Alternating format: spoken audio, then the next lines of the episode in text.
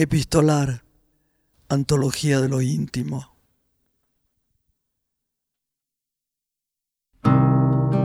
Cuando se habla de los amores de Diego Rivera, siempre aparece el nombre de Frida Kahlo.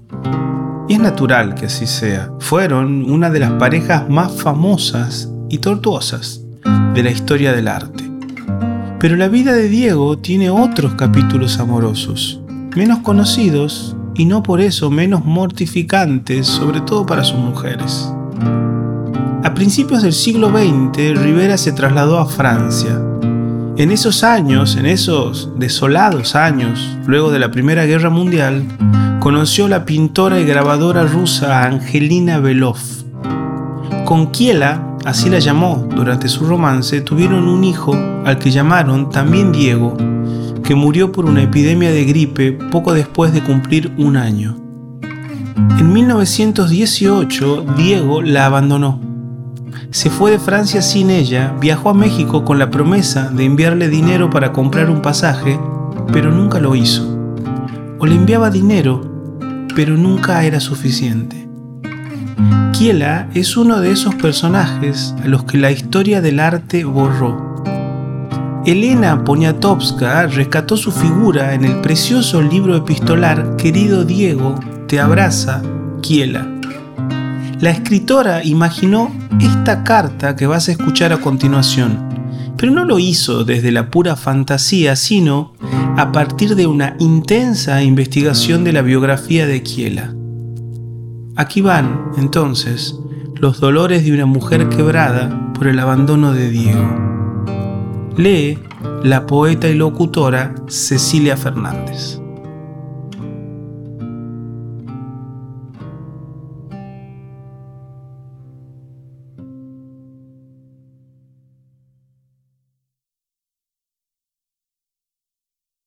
Parece haber transcurrido una eternidad desde que te escribí y sé de ti, Diego.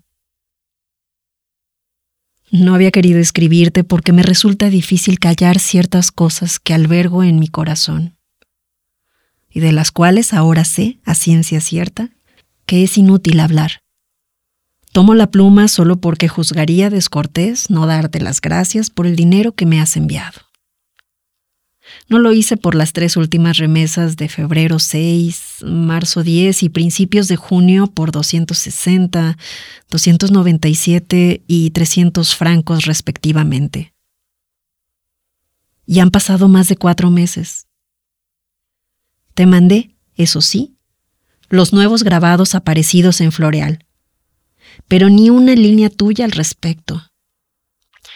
Tampoco una sola línea en las remesas de dinero si te dijera que hubiera preferido una línea al dinero, estaría mintiendo solo en parte. Preferiría tu amor, es cierto. Pero gracias al dinero he podido sobrevivir. Mi situación económica es terriblemente precaria y he pensado en dejar la pintura, rendirme, conseguir un trabajo de institutriz, dactilógrafa o cualquier otra cosa durante ocho horas diarias un abrutismón general con ida al cine o al teatro los sábados y paseo en St. Claude o Robinson los domingos. Pero no quiero eso. Estoy dispuesta a seguir en las mismas, con tal de poder dedicarme a la pintura y aceptar las consecuencias. La pobreza, las aflicciones y tus pesos mexicanos.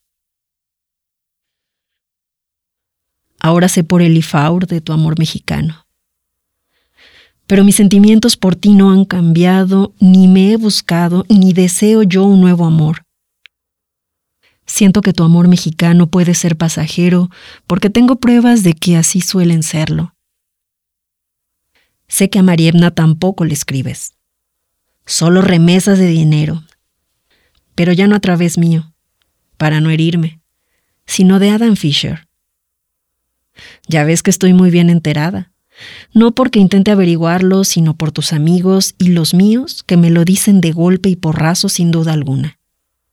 Porque creen hacerme un bien al sacarme del sueño en el que vivo. El IFAUR fue claro. Angelina, usted siempre ha sido una mujer de un gran equilibrio y de buen sentido. Tiene usted que rehacer su vida. Con Diego todo ha terminado y usted es demasiado valiosa.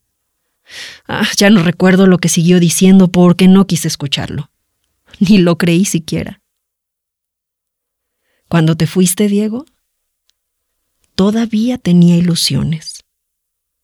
Me pareció que a pesar de todo seguían firmes esos profundos vínculos que no deben romperse definitivamente, que todavía ambos podríamos sernos útiles el uno al otro.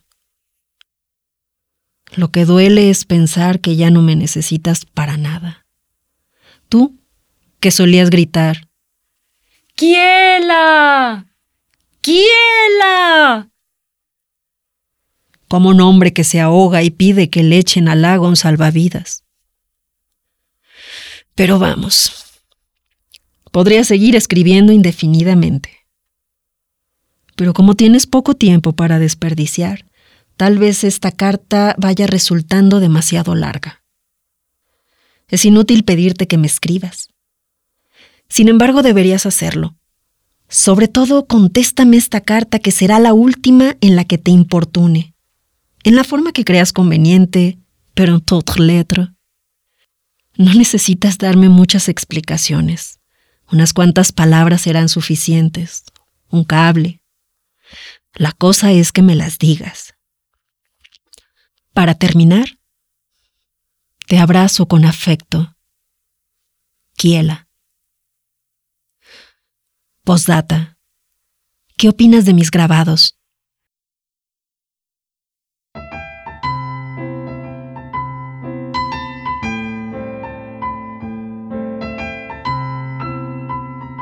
Epistolar, un podcast producido por Diego Gemio y Tomás Spray.